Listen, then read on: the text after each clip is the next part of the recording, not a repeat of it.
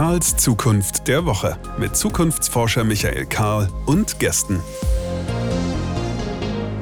Willkommen zurück. Hier ist Karls Zukunft der Woche, der Podcast, die kleine Plattform, auf der wir das Gespräch darüber suchen wollen, wie wir Zukunft erwarten und wie wir sie wollen.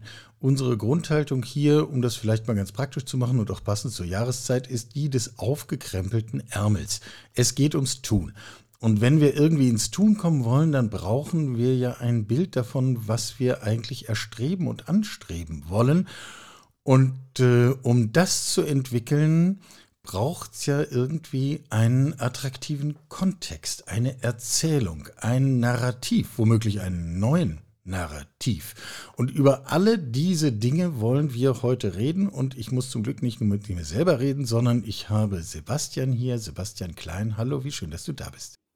Hallo, freut mich auch sehr hier zu sein. Sebastian, du bist A, Psychologe, B, einer der Gründer von Blinkist. Das kann der eine oder die andere kennen, weil es ein Tool ist, in dem ich sehr kurze, prägnante Zusammenfassungen von größeren Sachbüchern finde. Du hast C, eine Haltung zu Wohlstand im Großen wie im Kleinen. Das hat dich vor einer kürzeren Zeit äh, viral gehen lassen. Darüber reden wir dann gleich noch. Und außerdem bist du einer der Köpfe von Neue Narrative. Äh, du haust es mir wahrscheinlich gleich um die Ohren, wenn ich das so beschreibe, für die, die es nicht kennen, wem Brand 1 zu Mainstream ist. Da könnte man vielleicht sagen, ähm, kommt man ungefähr zu euch. Also jedenfalls eine sehr exquisite, ausgezeichnete Zeitschrift, die sich mit den Narrativen rund um Arbeit und mehr beschäftigt. Habe ich das in etwa angemessen zusammengefasst? Doch, ich finde es gut. Ich finde es gut. Ich würde sagen, Brand 1 ist mit einem ähnlichen Ziel damals gestartet, 20 Jahre vor uns. Ähm, vielleicht ein Unterschied ist noch, uns geht es vor allem um Inhalte, die sich auch umsetzen lassen. Also eher diese Ebene von, was kann ich wirklich in meiner eigenen Arbeit konkret anders machen. Deswegen sind unsere Inhalte auch viel Tools und Guides, die dann wirklich dazu da sind, um konkret was anzupacken. Ja, eben. Und ich meine, was Neues mit was 20 Jahre Alten, das ist ja sowieso nochmal eine ganz andere Angelegenheit. Ist ja jetzt hier auch gar nicht unser Kernthema. Lass uns mal mit diesem Wohlstandsthema anfangen. Wenn du es jetzt mal das große Bild dir betrachtest, was ist unser Narrativ? Was ist das eigentlich? Wohlstand? So in unserer Gesellschaft, in unserem Kulturkreis? Oh, da muss man jetzt wirklich weit ausholen. Ich glaube, Bitte sehr, wir haben Zeit.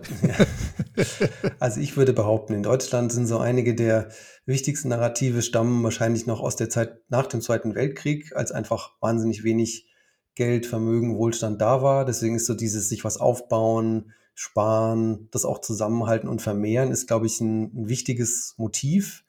Ne? Und das ist natürlich heute in einer, in einer Gesellschaft, die eine der reichsten ist, die es jemals in der Geschichte der Menschheit gab, ist das die Frage, ob dieses Narrativ oder dieses Motiv noch so richtig ist oder ob man nicht was anderes bräuchte. Es gibt aber auch natürlich so Erzählungen wie über Geld spricht man nicht. Das ist ja auch so ein ganz, ganz starkes Narrativ, wo oft nicht danach gefragt wird, von wem stammt es eigentlich und wem nützt es, sowas zu erzählen. Ja, weil heute ist dieses, wir reden nicht über Geld, führt meiner Meinung nach vor allem dazu, dass Leute nicht hinterfragen, ob das die Verteilung von Wohlstand eigentlich fair ist, was sie definitiv nicht ist und dann gibt es noch eine Erzählung, die ich besonders merkwürdig finde, ist diese Leist dieses Leistungsnarrativ. Wir leben in einer Leistungsgesellschaft und wer viel leistet, der hat dann auch Wohlstand und Geld. Und das ist bei genauer Betrachtung natürlich auch überhaupt nicht wahr, denn wir haben viele Leute, die sehr wichtige Dinge tun, die sich in Krankenhäusern, wir haben es jetzt in der Corona-Krise gemerkt, irgendwie einen abarbeiten und die nie Eigentum besitzen, außer sie sind zufällig in der Position zu erben. Genau, und ich glaube nur dieses, also eine korrektere Beschreibung für unsere Gesellschaft wäre meiner Meinung nach eine Erbengesellschaft und nicht eine Leistungsgesellschaft, aber das klingt wiederum nicht so schön. Damit könnte man als FDP zum Beispiel wahrscheinlich keine Stimmen fangen, wenn man sagen würde, wir wollen eine Erbengesellschaft. Ja, da hat man ja auch so wenig eigenen Einfluss drauf bei der Wahl des Reichtums der eigenen Eltern, nicht? Ähm, das Mitleid mit der FDP hält sich jetzt an dieser Stelle in Grenzen. Das können wir dann fürs weitere Gespräch ausblenden. Da müssen wir nicht nachtrauern. Aber äh, du hast selber gesagt, das ist im Grunde unsere Bilder davon, was es heißt, wohlhabend zu sein. Es geht uns gut und was müssen wir dafür tun, stammen aus Zeiten, die mindestens 70, 80 Jahre her sind. Ähm, und passen vielleicht heute gar nicht mehr. Warum, warum schleppen wir aber sowas dann mit uns rum? Also wir könnten doch ganz andere Bilder etablieren.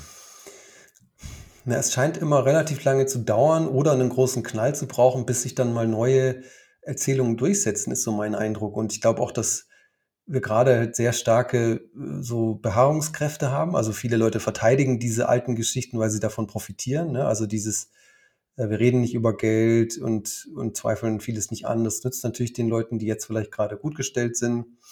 Ähm, und das finde ich, ist auf der Oberfläche nicht so sichtbar, aber wenn man da mal genauer hinguckt, gibt es natürlich sehr starke auch Lobbykräfte, die auf die Politik einwirken und sagen, lass uns mal bitte nicht diese Verteilungsfragen stellen, lass uns das Thema Erbschaftssteuer nicht angucken. Ähm, und noch ein bisschen grundsätzlicher ist natürlich diese Frage von, ist denn sowas wie Geld, Reichtum, Vermögen, hat das überhaupt was mit, mit Glück oder einem guten Leben zu tun?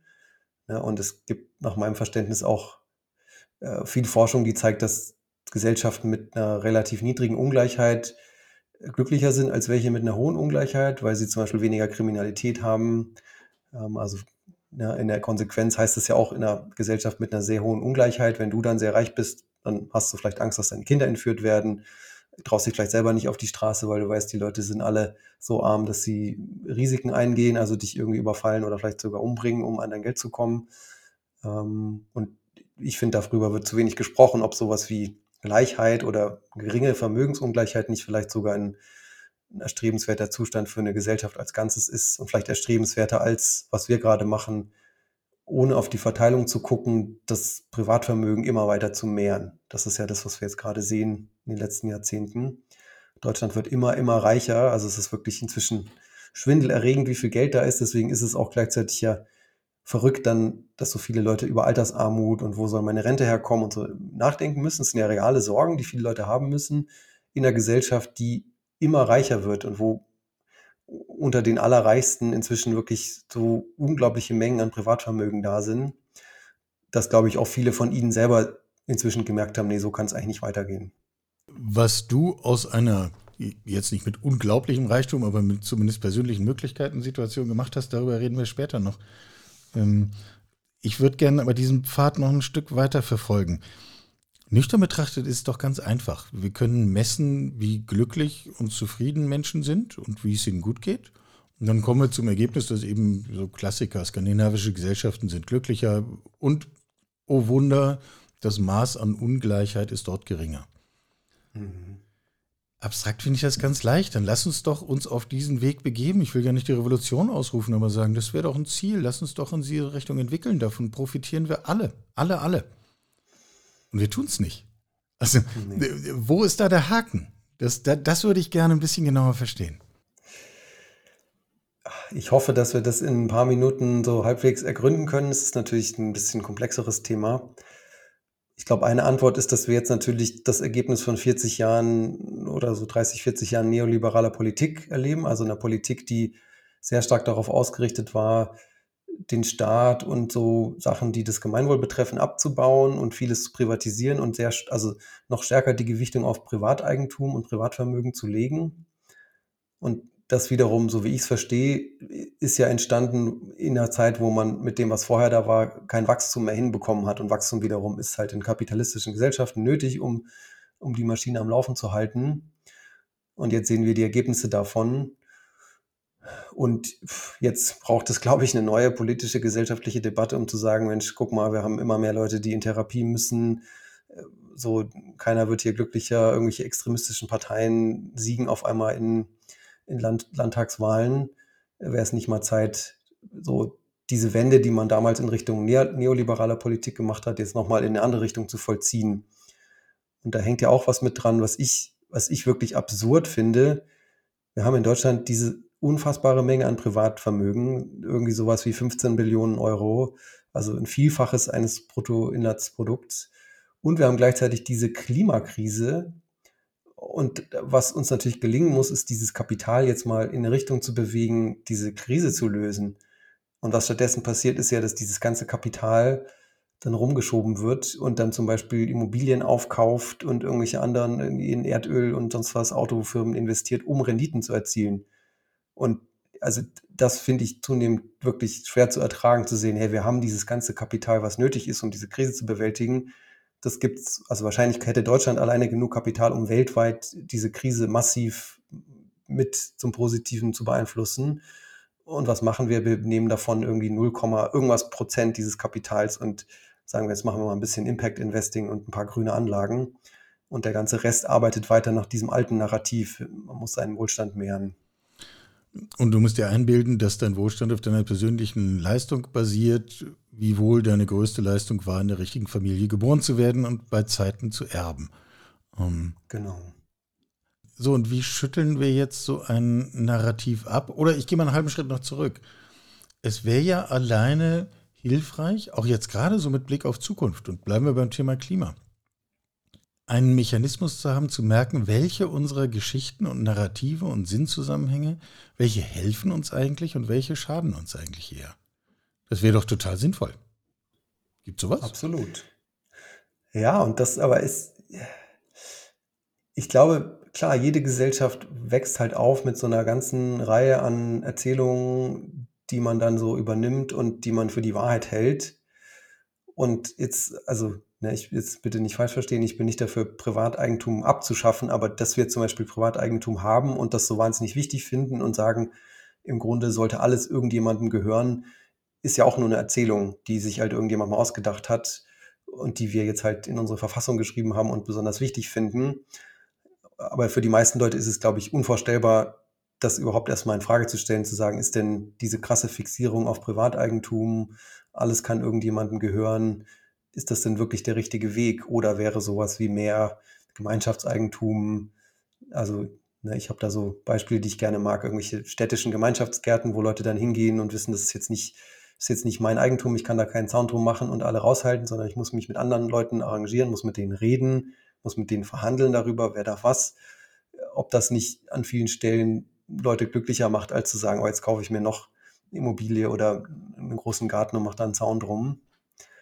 Und diese, also wir können uns jetzt da so leicht drüber unterhalten, aber ich glaube, dass diese Diskussion zu führen mit Leuten, die ja alle in ihrem Leben auch ausgelastet sind und jetzt nicht ständig sich hinsetzen und sagen, lass uns mal meine Grundannahme hinterfragen, ist natürlich ein längerer Prozess. Es wird nicht so schnell gehen. Wo fängt denn dieser Prozess an? Fängt der mit genau solchen Gesprächen an, wie wir sie jetzt gerade führen? Oder fängt der auf einer politischen Ebene an, wo dann ja viel schneller auch irgendwelche Hebel erscheinen, wo man sagt, also wenn ich ein Mandat habe, dann kann ich äh, daran mitwirken, nächste Gesetze zu schreiben und ähnliches? Oder geht es eigentlich um persönliche Vorbilder? Also wo würden wir den Hebel suchen? Du, all das, all das, was du gerade gesagt hast, also vielleicht um da mal ein Beispiel rauszugreifen, wir haben bei Neue Narrative, als wir die Firma gegründet haben, haben wir gesagt, wir glauben nicht an dieses, an dieses dominierende Modell, dass irgendwie Gründer und Investoren, dass denen die Firma gehört, dass dieses Eigentum auch Privateigentum ist. Wir glauben da nicht dran, wir glauben da auch nicht dran, dass das gut ist für die Zukunft der Gesellschaft. Und wir haben unsere Firma deswegen in Verantwortungseigentum gegründet, was es momentan noch nicht als eigenständige Rechtsform gibt. Man kann es aber konstruieren. Und das heißt dann, dass jetzt also das Eigentum an dieser Firma liegt nicht bei mir und meinen Mitgründern, auch nicht bei den Investoren, sondern das wird immer in der Firma bleiben und es ist nicht an Privatbesitz mhm. und auch nicht an Privatvermögen gekoppelt. Die Firma kann auch keiner kaufen, kann keiner Gewinne rausnehmen. So, und das jetzt mal so vorzubauen als Prototypen, wir sind da nicht die einzigen, waren noch nicht die ersten, muss ich auch dazu sagen, aber das hat eine Funktion und das inspiriert auch andere Leute. Und gleichzeitig gibt es jetzt bei diesem Thema auch eine Gesetzesinitiative, zu sagen, wir brauchen eine neue Rechtsform dafür, dass, dass es einfacher ist, sowas zu gründen und zu sagen, hey, wir wollen auch Gesellschaften mit gebundenem Vermögen, so würde das dann heißen, also wo jetzt nicht das Vermögen der Firma einem Menschen gehören kann, sondern das ist einfach so ein Selbstzweck und die Firma sich im Grunde selbst gehört. Kann man das, kann man das so übersetzen, dass die, die Firma im Grunde sich selber gehört? Genau, das kann man, kann man so übersetzen. Also es wird dann oft auch als, auf Englisch heißt es Steward Ownership, also so treuhänderisches Eigentum. Mhm. Das heißt, irgendjemand muss dann diese, ähm, diese Funktion des Treuhänders, Treuhänderin übernehmen, aber das ist vom Privatvermögen, Privateigentum entkoppelt. Ähm, genau, deswegen glaube ich, das sind alles wichtige Hebel. Und klar, wenn dieses Gesetz kommt, was keiner von uns beeinflussen kann, so, dann wird es einen massiven Effekt haben. Und gleichzeitig kann ich natürlich sowas wie, hey, ich mache meine eigene Firma so, das kann ich innerhalb von ein paar Monaten umsetzen. Ein Gesetz kann im Zweifelsfall sehr lange dauern und ich glaube, wir brauchen einfach, also alle Hebel, die wir bewegen können, sollten wir auch bewegen für sowas. Aber jetzt machen wir es an diesem Beispiel, finde ich super spannend. Ähm, doch mal konkret. Wie überzeugst du einen Investor, einen potenziellen Investor, von seinem alten Narrativ zu lassen? Ich investiere irgendwo hin, um Vermögen aufzubauen und irgendwann verkaufe ich es und werde steinreich. Und stattdessen so ein Modell für sich für besser zu finden. Das ist doch genau dieser Schritt, über den wir reden. Hm. Wie machst du das? Du hast es ja offensichtlich hingekriegt. Ja, und interessanterweise redest du da jetzt, also in unserem Fall haben wir erstmal überwiegend mit Menschen, also mit Investoren geredet, die Menschen sind und keine VC-Fonds und auch Leuten, die das eher noch nicht so lange machen, also die nicht schon diese ganzen Annahmen im Kopf haben, wo sie sagen, Moment mal, ich habe keine Stimmrechte, dann bin ich aber raus, weil in 100 Fällen vorher war das so. Also ich glaube, du gewinnst erstmal als Pioniere eher Leute, die da rangehen und sagen, so, ich habe vielleicht das Geld, um da rein zu investieren. Ich gucke da aber eher mit meinem gesunden Menschenverstand drauf und finde es plausibel, wenn mir jemand sagt, die Entscheidungsgewalt sollte im Unternehmen bleiben. Und als Investor, Investorin, ähm, so kann ich jetzt nicht im Unternehmen mitentscheiden. Im, in unserem Fall interessanterweise auch viele Investorinnen. Also das war zumindest mein Eindruck, dass halt, es gibt ja viel mehr männliche Investorinnen, also wahrscheinlich weit über 90 Prozent. In unserem Fall ist es eher so 50-50 ausgeglichen. Sagt auch ein bisschen, also lässt jetzt Rückschlüsse zu, brauchen wir vielleicht nicht, nicht zu sehr spekulieren, fand ich aber interessant. Und ich habe den Eindruck, dass jetzt, wo das ein paar Jahre schon am Markt ist, natürlich auch mehr Leute dann sagen, ach Moment mal, wenn andere das machen, gucke ich mir das auch mal an, die vielleicht vor, also ein bisschen länger gebraucht haben, um von diesem alten Modell wegzugehen. Und was ich merke, was da, hm, also was da vor allem zum Tragen kommt, ist halt diese, diese Überlegung, vielleicht brauche ich nicht jetzt wirklich noch eine Rendite und muss mein Vermögen weiter vermehren, weil ich habe ja schon relativ viel.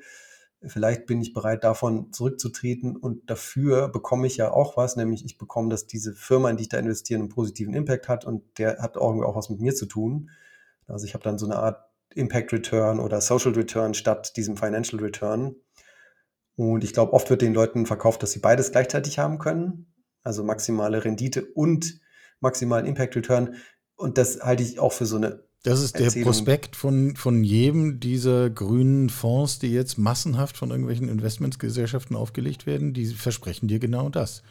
Ähm, ja. Tolle Rendite und ein gutes Gewissen. Du machst die Welt besser und wirst persönlich reich. Genau, und ich versuche halt diese Geschichte so zu erzählen, wie ich sie für wahr halte, nämlich dass du dich halt für eins von beiden entscheiden musst. Also ich glaube schon, dass du auch mit einer Rendite, finanziellen Rendite noch irgendeine Art von positiven Impact haben kannst, aber wenn du den Impact maximieren willst, musst du deine Renditeerwartungen reduzieren.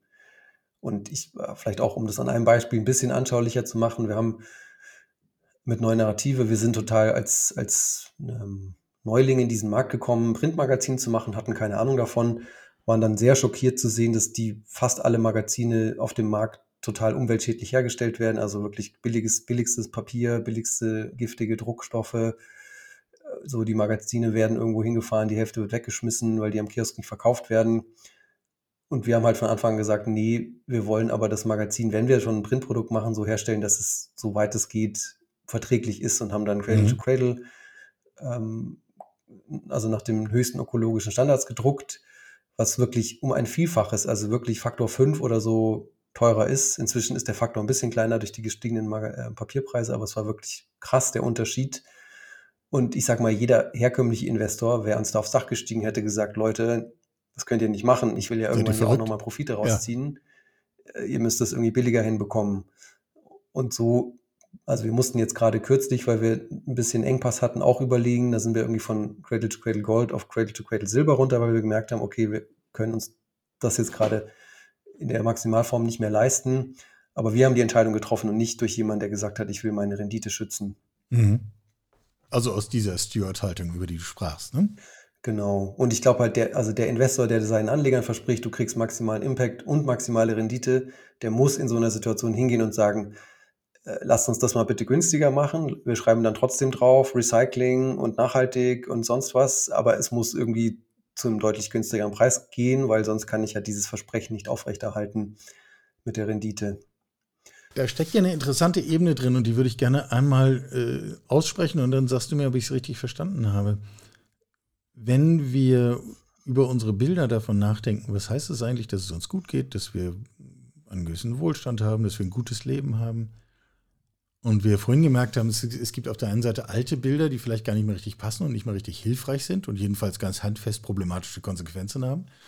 Und auf der anderen Seite versuchen wir neue zu entwickeln, zu etablieren. Ich muss mich dann schon ganz entscheiden. Ne? Ich kann nicht sozusagen ein bisschen hier und ein bisschen da. Oder doch?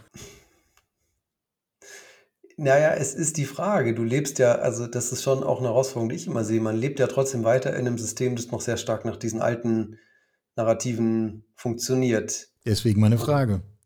Genau. Und sich jetzt komplett nach dem Neuen schon zu steuern, kann auch an seine Grenzen stoßen. Also jetzt auch mal zum Beispiel, wir haben auch eigentlich mit NN immer gesagt, wir wollen eigentlich am liebsten so tun, als hätten wir schon eine Gesellschaft, die alle Leute wirklich absichert, also wo Menschen nicht mehr von Firmen abhängig sind und selber entscheiden können, wo sie arbeiten wollen und über ein Bürgergeld oder so ein Grund, Grundvermögen, Grundeinkommen irgendwie abgesichert sind. Wir wollen so tun, als, als wäre das schon so. Aber es stimmt natürlich nicht. Wir leben ja in einer Gesellschaft, wo das einfach nicht der Fall ist, wo Menschen darauf angewiesen sind, von Firmen bezahlt zu werden. Und dann stößt du da an Grenzen. Bei manchen Narrativen geht es vielleicht ein bisschen besser, so zu simulieren, als hätte man schon diese Zukunft erreicht. Bei anderen geht es halt nicht. Oder auch jetzt zu sagen, ich verlange eigentlich von einem Staat, dass er es hinbekommt, dass in so einer reichen Gesellschaft alle vor Altersarmut geschützt werden.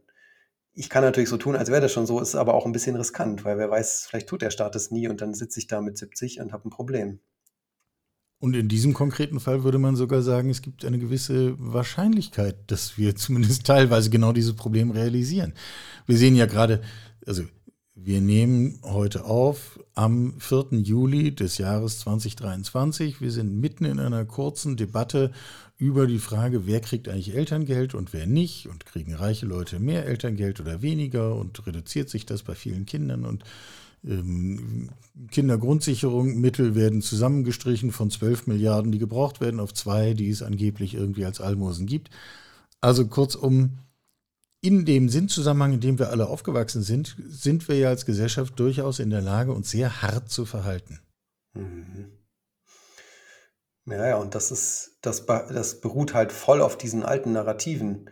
Wenn wir jetzt auch hören, dass in der Gesellschaft, die so, also wo wirklich nach meiner Perspektive ist die Zunahme an Privatvermögen ein Problem in Deutschland. Also wir sollten, wenn wir irgendwas tun, dann dafür sorgen, dass wir weniger Privatvermögen haben wenn wir in so einer Situation eine Finanzpolitik machen, wo gesagt wird, wir versuchen weniger Geld als Staat auszugeben und Steuern zu sparen, um die Kapitalerträge der Reichsten zu schützen, das ist, also das ist wirklich Selbstmord. Das ist wirklich, also sowas von destruktiv für eine Gesellschaft. Eigentlich wäre das, also aus meiner Sicht, unter Anerkennung dieser Tatsachen, wie reich unsere Gesellschaft ist, wäre es das einzig Richtige zu sagen, wir geben viel mehr Geld aus. Wir nehmen zum Beispiel als Staat zusätzlich jedes Jahr 500 Milliarden Euro in die Hand und geben die aus für Klimaschutz und holen uns die einfach von den Reichen oder schaffen dieses Geld einfach, kann so ein Staat wie Deutschland ja auch machen.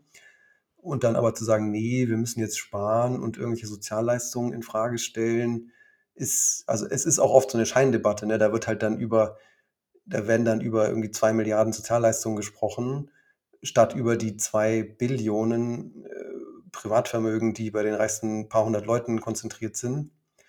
Also da wird dann oft über so Peanuts gestritten, um davon abzulenken, dass es so einen Elefanten im Raum gibt. Selbstmord ist ein hartes Wort. Meinst du das in tatsächlich dieser Drastik, dass das für uns als Gesellschaft eine Überlebensfrage ist, ob wir in der Lage sind, unsere Narrative, unsere Sinnzusammenhänge äh, so zu erneuern, dass sie lebensfähig werden? Ich würde sagen, ja. Also für mir kommt es wirklich vor wie so ein sinkendes Schiff, wo jetzt irgendjemand ständig noch Gold drauf schippt, ne, und dann sich freut, ach, jetzt haben wir noch mal irgendwie eine Tonne Gold uns angeeignet und irgendwann merkt man dann auch, Mist, das Schiff geht unter. Also ich frage mich, was wir mit diesem ganzen Privatvermögen und irgendwelchen Immobilien und Auslandsbesitz machen sollen, wenn wir das nicht mal schaffen, den Klimawandel, äh, die Klimakrise jetzt einzudämmen. Und dazu kommt das jetzt, also mal unabhängig davon, auch diese Ungleichheit, die führt ja zu einer Instabilität. Also ich will jetzt nicht mit den Hut anziehen zu sagen, die, der Erfolg der AfD hat alleine mit der Ungleichheit zu tun, aber es ist sicherlich ein Faktor. Also Menschen, die sich abgehängt fühlen, die auch das irgendwie so dieses diffuse Gefühl haben, ich habe hier irgendwie in dieser Gesellschaft eigentlich nicht die gleichen Rechte wie andere, die neigen viel mehr dazu, extreme Parteien zu wählen und selber irgendwie extremistisch zu werden. Und das fällt uns ja auch allen auf die Füße. Ne? Also nicht nur die Leute, die die AfD wählen, haben ein Problem, wenn ihre Landesregierung auf einmal äh, mit, mit einem AfD-Ministerpräsidenten besetzt ist. Das fällt uns ja allen auf die Füße. Und ich glaube halt, die Leute, die wirklich sehr, sehr viel Geld haben, reden sich dann teilweise noch ein, na gut, dann brauche ich mir halt einen Bunker in Neuseeland und gehe dahin. Aber so richtig, also so richtig wollen die das ja auch nicht. Die würden ja, vermute ich jetzt mal, auch lieber in einer Gesellschaft leben, wo das nicht nötig ist. Mutmaßlich schon. Gleichzeitig sehen wir, also ich glaube, das ist einer der wesentlichen Treiber hinter diesen ganzen unsäglichen Superjachten, die über die Ozeane fahren. Äh, die Vorstellung, im Zweifel kann ich mich jeglichem staatlichen Zusammenhang und jeglichem Gemeinwesen entziehen und bin autark, egal was kommt, spielt da mit Sicherheit auch irgendwie eine Rolle. Also offensichtlich löst das ja auch solche Dynamiken aus. Ich habe am Anfang schon gesagt, du hast äh, persönlich auch äh, sozusagen diesen ganzen Gedanken Konsequenzen folgen lassen. Ein Post von dir, wo du geschildert hast, dass du mit einem größeren Teil deiner Erträge nach dem Exit von Blinkist äh, gemacht hast, ist relativ weit viral gegangen. Sozusagen, ich rede nicht nur drüber, sondern ich trenne mich auch von einem größeren Teil davon. Kannst du kurz die Reaktionen zusammenfassen, die du darauf gekriegt hast? Also ich kann ja, ich erzähle noch mal zwei Sätze dazu, wie ich zu der Entscheidung gekommen bin. Mhm. Und dann sage ich was zu den Reaktionen also ich habe dieses ganze Thema Vermögensungleichheit ist mir relativ spät erst äh, bekannt geworden, wie, also wie schwierig das ist und wie krass das auch in Deutschland ist. Ich habe irgendwann mal die Bücher von Thomas Piketty, dem französischen Ökonomen, gelesen, der das ja sehr schön, auch auf sehr vielen Seiten leider, aber sehr schön beschrieben hat. Sehr kluger Mann, sehr viele Seiten, ja. Es ist wirklich, genau, er hat jetzt ein neues Buch, das zum Glück ein bisschen kürzer ist und schreibt manchmal auch gute Artikel, die kann man sich auch reinziehen, wenn man keine 1200 Seiten lesen will. Ähm, und ich habe seitdem dieses, das oft angesprochen und gesagt, ich sehe das als Problem. Ich finde Umverteilung, Erbschaftssteuer, Vermögensteuer sind wichtig. Und habe dann irgendwann für mich gemerkt, ach, ich bin ja eigentlich auch Teil des Problems. Ich hatte immer halt meine Firmenanteile, die dann auf dem Papier was wert waren und hatte jetzt spätestens mit diesem Exit dann auch, du wurde das auch mal beziffert, was das ungefähr wirklich wert ist und habe das zum Anlass genommen zu sagen, naja, wir brauchen ja vielleicht auch Leute, die in der Position sind, was dazu beitragen zu können, die dann sagen, ich trenne mich aber lieber von einem großen Teil davon, als in so einer Gesellschaft zu leben, die so ungleich ist. Ähm, ich habe jetzt nicht gesagt, ich schenke es dem Staat zurück. Könnte man ja auch machen, haben auch Leute kritisiert, dass man ja eigentlich sagen müsste, dann gebe ich das halt freiwillig an, als Steuern zurück. Ich habe jetzt erstmal gesagt, ich packe das in eine äh, gemeinnützige GmbH, wo ich es dann auch nicht mehr rausholen kann und wo es auch dauerhaft gemeinnützig gewidmet ist, die momentan noch unter meiner Kontrolle ist, was ich aber auch ändern möchte, dass da, dass da mehr Leute mitentscheiden und irgendwann auch, also ich wirklich nur als Treuhänder dann irgendwann noch ausscheiden kann. Ähm, genau, und das habe ich geteilt. Das hat viel mehr Aufmerksamkeit bekommen, als ich dachte und wahnsinnig viel Zuspruch. Also es gab natürlich auch ein paar kritische Nachfragen, auch total sinnvoll zu fragen, ist das nicht nur ein Steuersparmodell? Ne? Ist ja bei Stiftungen durchaus auch eine bei mir war es jetzt keine Stiftung, aber ich hatte es irgendwie als gemeinnützige Stiftung bezeichnet und die sind ja manchmal Steuersparmodelle. Mhm. Und wahnsinnig viele Leute haben mir geschrieben, sowas brauchen wir, ich würde es auch gern machen, habe aber die Mittel nicht oder würde es auch gern machen, bin aber noch nicht so weit oder habe es schon gemacht und bin aber nicht an die Öffentlichkeit gegangen. Also davon auch jede Menge, hat mich wirklich überrascht. Und ich möchte jetzt nur alle ermutigen, die sowas, ne, jeder nach seinen Möglichkeiten, es müssen nicht immer 90 Prozent sein, die man abgibt, so wie ich das jetzt ungefähr gemacht habe. Und ich glaube aber, alle, die sowas machen und darüber auch sprechen, haben einen positiven Effekt, weil das dazu führt, dass Leute merken, das ist im Bereich der Möglichkeit. Ich kann das vielleicht auch von anderen irgendwie einfordern. Mich hat mit am meisten gefreut, dass Frank Thelen dann auch auf meinen Post eingegangen ist und gesagt hat mit so einem Zwinker-Smiley, irgendwann werde ich das vielleicht auch mal bestimmt irgendwie machen. Ja, und ich glaube halt, das ist zu wenig. Da sollten die Leute mehr einfordern, zu sagen, hey, weil ich sage noch einen Satz, wenn ich darf, dazu, wie das mit den Superjachten und dieser Illusion von so einer Abkapselung ist. Also für mich ist das halt auch so ein Quatschnarrativ, weil ich immer sagen würde, hey, alles, was ich mache, alles, was auch an Vermögen entsteht, ist ein Produkt dieser Gesellschaft, ist größtenteils Zufall, Glück und ein bisschen auch mein eigener Beitrag, aber jetzt einfach so zu tun, als wäre das einfach nur im luftleeren Raum durch meine Leistung entstanden, ist halt eine Quatscherzählung. Und ich würd, ich würde wirklich auch gerne mal dieses Experiment sehen, wenn dann irgendwelche Superreichen einen Staat gründen, wo es also wo sie alles über Privatvermögen und jeder ist sich selbst der nächste Regeln. Ich glaube nicht, dass dieser Staat, wenn man ihn überhaupt so nennen kann, besonders lange überstehen wird. Ja, man würde sich ja zumindest fragen, was ist das, was dann diesen, dieses Gemeinwesen überhaupt irgendwie im Innersten zusammenhält? Hm. Und spätestens da, ich meine, da haben wir jetzt inzwischen eine enorme Flughöhe erreicht, aber das wäre viel näher an meinem Bild davon, wie wir Menschen eigentlich sind, nämlich dass wir irgendeinen Sinnzusammenhang brauchen und dass der in aller Regel was damit zu tun hat, dass wir nicht alleine sind.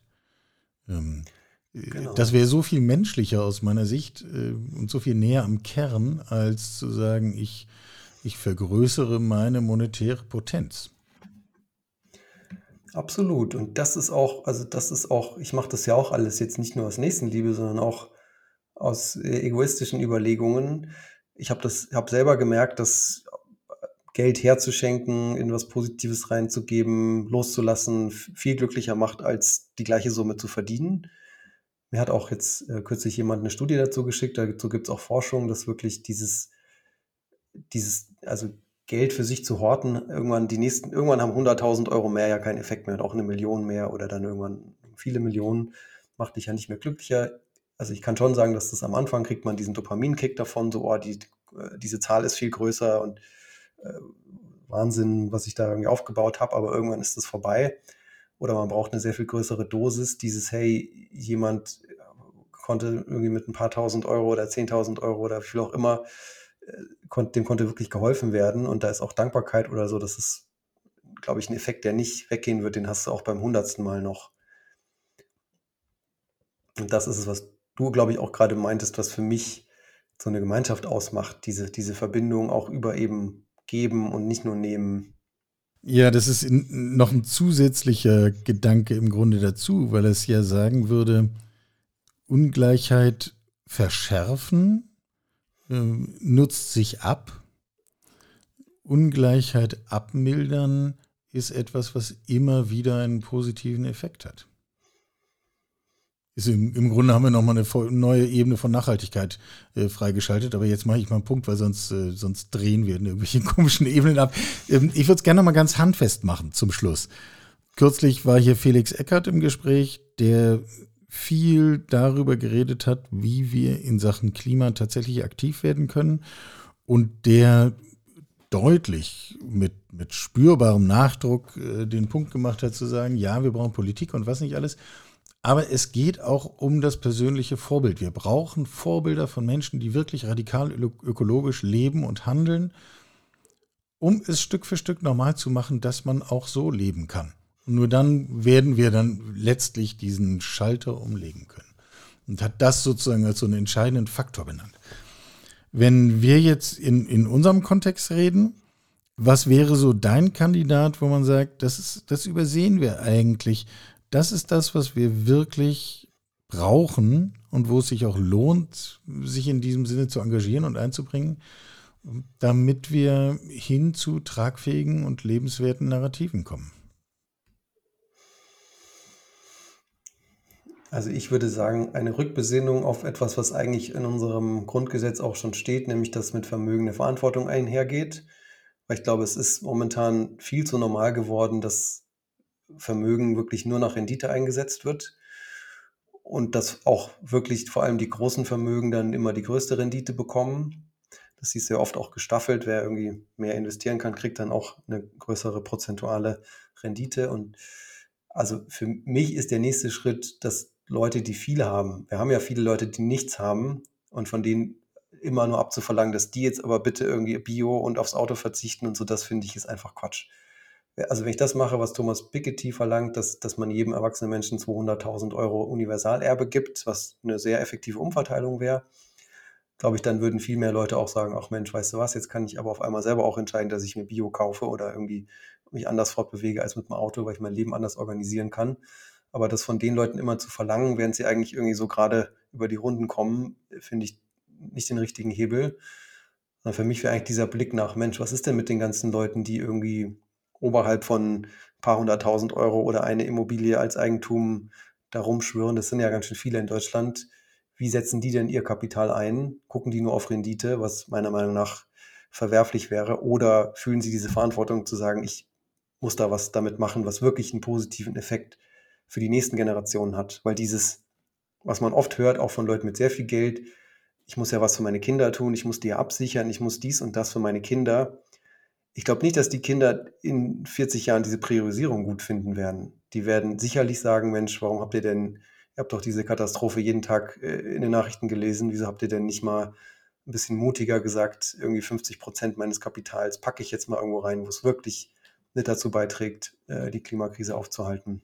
Und der nächste Satz wäre wahrscheinlich, und wenn du tatsächlich so unternehmerisch geschickt bist, wie du immer vorgibst zu sein, dann kümmere dich halt auch um diese 50 Prozent, damit es dann auch tatsächlich wirksam eingesetzt wird. Genau. Und schon wären wir wieder genau bei deinem Begriff der Verantwortung. Mhm. Ja. Okay, Verantwortung. Verantwortung als Gegenbild zu kollektivem Selbstmord in immer stärkerer gesellschaftlicher Ungleichheit. Und vor allem Verantwortung bei denen mit den breiten Schultern. Weil das ist, glaube ich, ich glaube, dass schon diese, diese, diese diffuse Wahrnehmung, die viele Leute haben, dass, dass wir nicht alle gleich sind und dass auch, also diese politische eine Stimme, die jeder hat, nicht gleich viel wiegt. Ich glaube, die ist nicht unberechtigt. Wir haben wirklich eine sehr krasse Konzentration an Geld und der damit verbundenen wirtschaftlichen Macht bei einer kleinen Gruppe von Menschen und die in die Verantwortung zu nehmen und das nicht mehr hinzunehmen, dass die sich nur nach Vermögenszuwachs und Rendite steuern, finde ich, ist ein wichtiger Hebel. Eigentum verpflichtet. So könnte man es auch sagen. So steht es, glaube ich, im Grundgesetz. Ähm, genau. Und was daran hängt und was das für Sinnzusammenhänge ergibt und wie die unser Handeln leiten und wo der Schuh nicht mehr passt und wie wir dann zu neuen kommen, das haben wir besprochen. Wir in diesem Fall, Michael Karl ist mein Name, weniger wichtig, wichtiger, Sebastian Klein sitzt und saß mir gegenüber. Sebastian, ich danke dir sehr für deine Zeit und deine Gedanken. Danke dir. Sie hörten Karls Zukunft der Woche, ein Podcast aus dem Karl Institute for Human Future.